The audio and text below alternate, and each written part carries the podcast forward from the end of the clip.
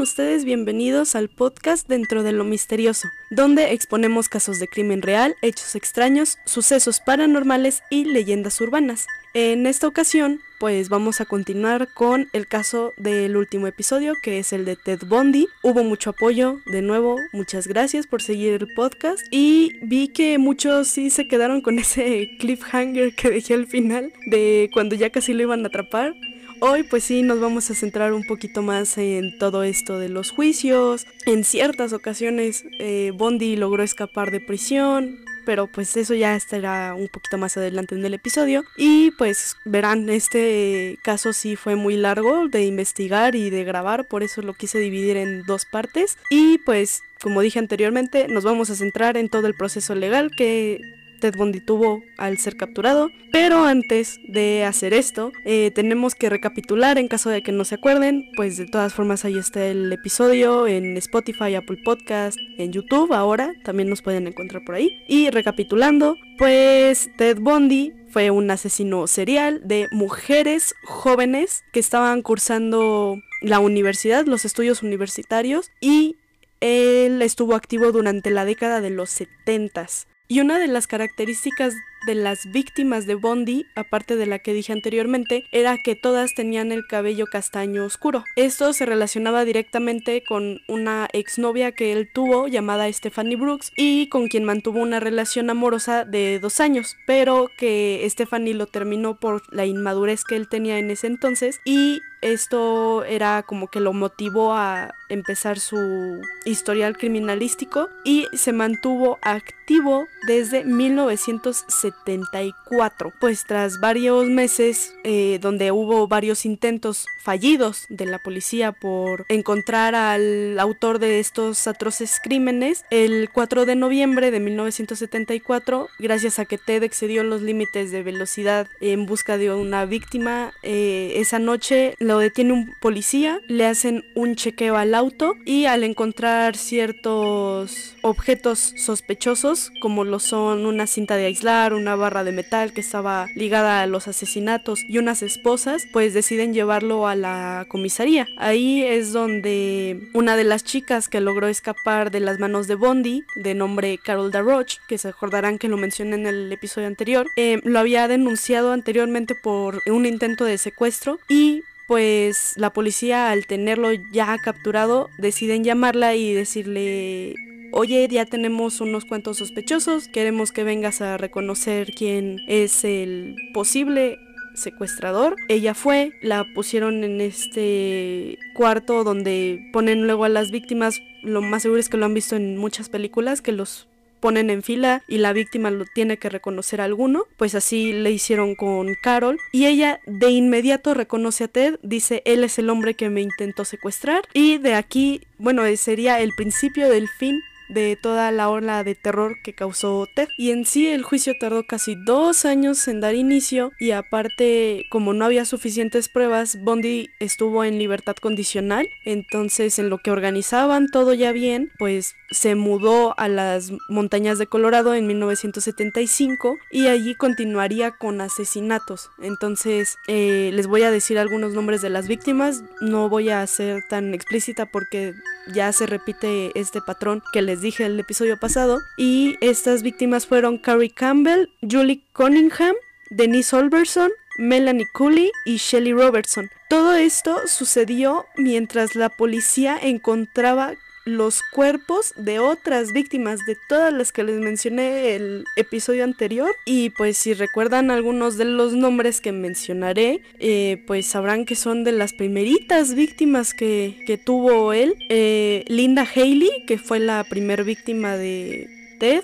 Eh, Susan Racord, Roberta Park, Donna Mason y Brenda Ball. Todas ellas fueron halladas en los Montes Taylor, que están ubicadas cerca de universidades donde estas chicas se encontraban estudiando. Entonces desde aquí ya están como empezando a ligar los asesinatos con Bondi y finalmente para 1976 se logra que vaya a la cárcel no por los asesinatos, sino por los cargos de secuestro agravado hacia Carol LaRoche, pero Ted tenía mucha confianza en sí mismo en ese entonces tenía apenas 29 años y logró evadir por ahora una sentencia de muerte, pero tendría que estar durante 15 años en prisión con oportunidad de tener libertad condicional, o sea, como ¿por qué? Pero bueno, eh, esto fue porque principalmente en las pruebas psico y toxicológicas comprobaron que él no era un psicótico y tampoco consumía nada de drogas en exceso ni alcohol. Entonces esto le dio cierta ventaja. Ahora, ¿qué pasa con los asesinatos? Pues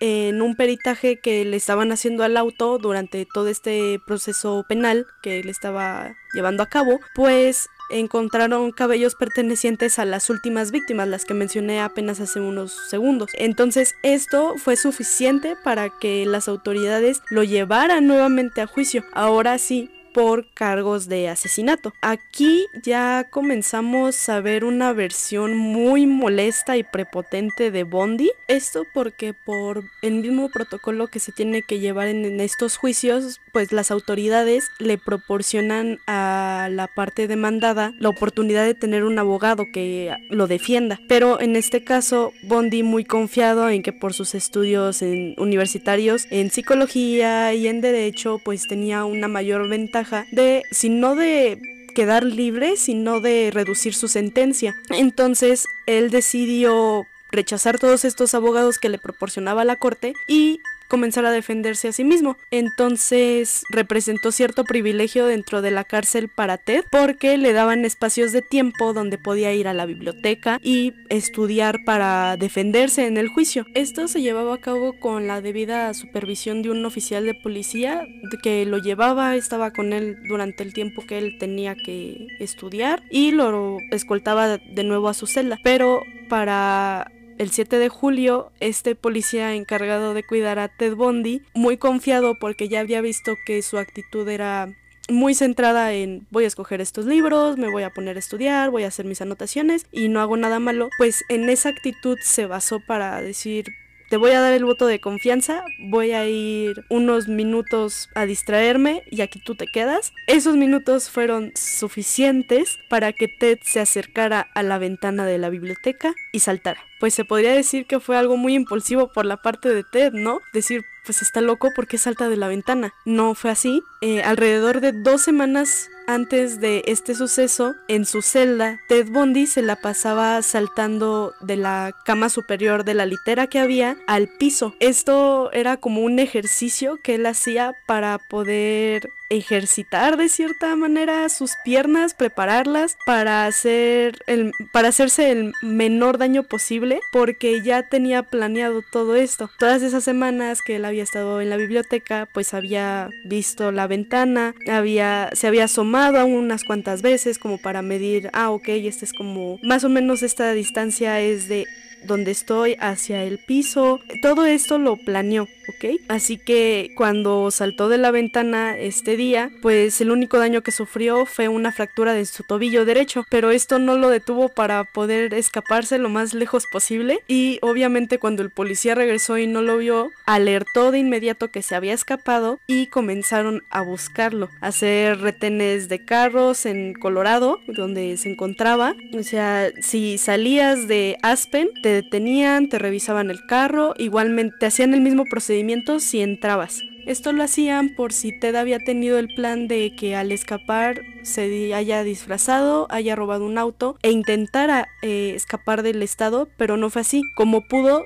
Ted corrió hacia el bosque y encontró ahí un ómnibus abandonado.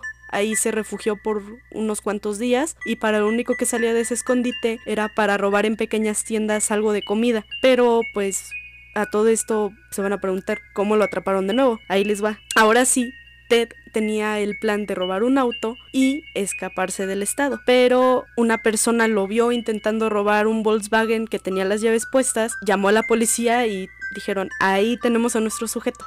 Lo volvieron a llevar a la celda y ahí se quedó. Pero para enero de 1977 sería la segunda vez que Bondi se fugaría de prisión. Esta vez estuvo semanas sin comer y como que calculando el espacio que podía, donde podía caber porque quitando una losa del techo, más o menos vio que esa podría ser una vía de escape. Entonces sin comer, bajó de peso lo suficiente para meterse eh, con facilidad en esa losa del techo y escabullirse por ahí. Esto lo hice durante la noche y la policía se dio cuenta hasta que era pasado el mediodía. Entonces era como de no puede ser. Tantito se distraen y ya se volvió a escapar Ted Bundy. Pero esta vez sí fue cuestión de meses que no lo encontraron. De hecho, Bundy esta vez sí lo planeó mejor que la primera. Como pudo, Ted Bundy logró llegar hasta Chicago y en un periodo de 5 horas logró cambiar su imagen, ir hasta la Universidad Estatal y entrar a la fraternidad Chi Omega. Ahí atacó a dos chicas llamadas Karen Chandler y Katie Klenner. Después se encontrarían los cuerpos sin vida de Lisa Levy y Margaret Bowman. Entonces aquí viene la parte más impactante. Cuando salió de esta fraternidad encontró a Kimberly Leach, quien es la víctima más joven que se conoce que murió a mandos de Bondi. Ella tenía apenas 12 años y muchos investigadores, sorprendidos porque en 5 horas logró hacer todo esto, lo catalogan como algo que Ted hizo por estar dos años en cárcel. Entonces, ante esto, fue como suprimir un instinto casi animal. Normalmente los asesinos seriales tienen este tipo, entre comillas, juego de yo soy el cazador, tú eres mi presa. Entonces, este impulso lo tuvo que estar resguardando durante dos años y durante esas cinco horas se dice que pues lo desató. Por eso en tan poco tiempo hubo tantas víctimas. Y bueno, cuando encontraron el cuerpo de Lisa, una de las chicas que falleció ahí en la fraternidad, encontraron que Bondi le había mordido una pierna. Entonces, esto más adelante se los explicaré más a detalle porque fue una pista muy importante para su enjuiciamiento. Y bueno, después de los ataques y asesinatos de Chicago, pues robó un BMW y se dirigió a Pensacola, Florida. Ahí fue encontrado en un hotel. Esto no fue porque lo reconocieran o algo así, sino que ya tenían como la alerta del robo del auto y la policía cuando vieron las placas ya fueron como de, ah, esta es el, la alerta que nosotros teníamos y así fue capturado. Y después de estas dos fugas y los juicios que no se llevaron a cabo, ahora sí, el 25 de junio de 1979 se le acusa a Bondi de haber asesinado a 36 mujeres, pero que se tenía la sospecha de que en realidad fueron más de 100 las víctimas que sufrieron a manos de Bondi. Lo dije, este dato lo dije en el episodio anterior muy rápido, pero sigo recalcando mi punto de vista. Se me hace muy poquito por lo que le enjuiciaron si dicen que hubo más de 100 asesinatos, pero en fin. Igual aquí quiero abrir un paréntesis. Si eres sensible a temas muy explícitos, por favor te sugiero que desde este punto adelantes unos cuantos segunditos más adelante por lo que voy a mencionar. Aquí cierro el paréntesis. Se comprobó durante el juicio que Bondi, haber, además de haber matado y violentado sexualmente a sus víctimas, también mantenía cráneos o huesos de las mismas chicas que asesinaba como una especie de trofeo y por si eso fuera poco, algunos de los cadáveres de las chicas que encontraba, por así decirlo, más atractivas, pues se le hacía fácil guardar los cadáveres y practicar actos de necrofilia. Para los que no saben qué es este término, es, que un ser humano mantiene relaciones sexuales con cadáveres y esto es lo que precisamente hacía Bondi hasta que el cuerpo se deshacía y ya no podía hacer más con ellos. En ese caso ya los enterraba como ya pudieron ver y bueno eso se le comprobó en el juicio que se me hace muy desalmado pero aunque no lo crean, estos cargos no eran suficientes para enjuiciarlo, pero afortunadamente eh, con la idea de que él tenía de representarse a sí mismo creyéndose muy inteligente y superior a las autoridades, no funcionó su defensa porque Karen y Katie, las jóvenes que él atacó en la fraternidad de Chi Omega, fueron a testificar y dijeron, sí, este es el hombre que vimos salir de la fraternidad, sí, este hombre fue el que nos atacó y aparte el dentista M. Subiron comprobó que la marca de los dientes que se encontró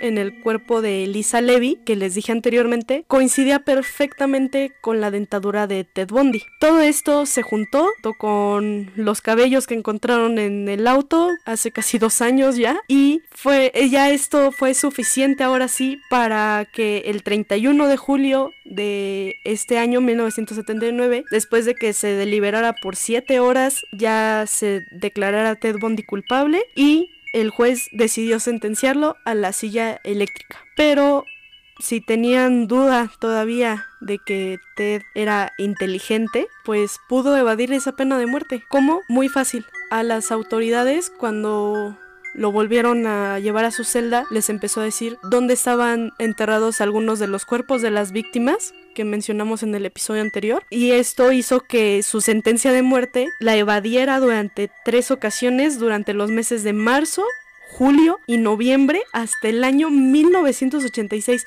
O sea, vean todos los años que pudo evadir la muerte de este hombre, les digo, de una manera muy inteligente y pues ya para cuando localizaron las autoridades la mayor cantidad posible de restos humanos que les había dicho Bondi dónde estaban, el 24 de enero de 1989 se hacía una transmisión especial de los medios de comunicación para reportar la ejecución de Bondi. Esto fue porque afuera de la cárcel tanto los medios de comunicación, los reporteros, estaban afuera y aparte estudiantes de las fraternidades donde él había atacado también estaban ahí, pero no los de la generación que correspondían a los ataques de Bondi, sino la nueva generación porque sabían lo que había pasado. Ellos estaban festejando, estaban felices de que al fin Bondi iba a recibir su merecido, por así decirlo. Y, hasta había ex estudiantes universitarios que sí fueron los que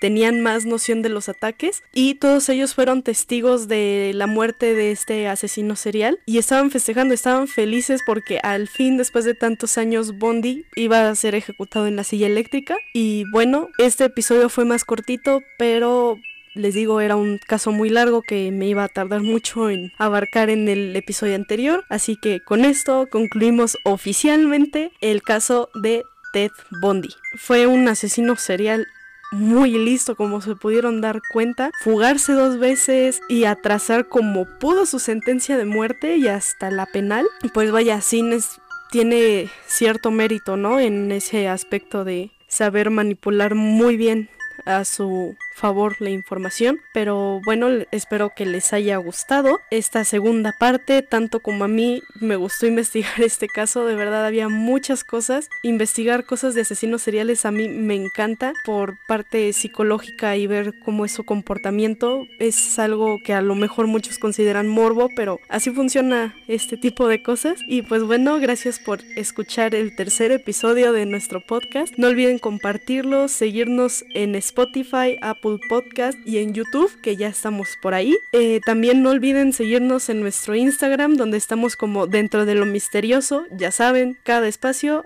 es un guion bajo y pues nos vemos en la siguiente emisión.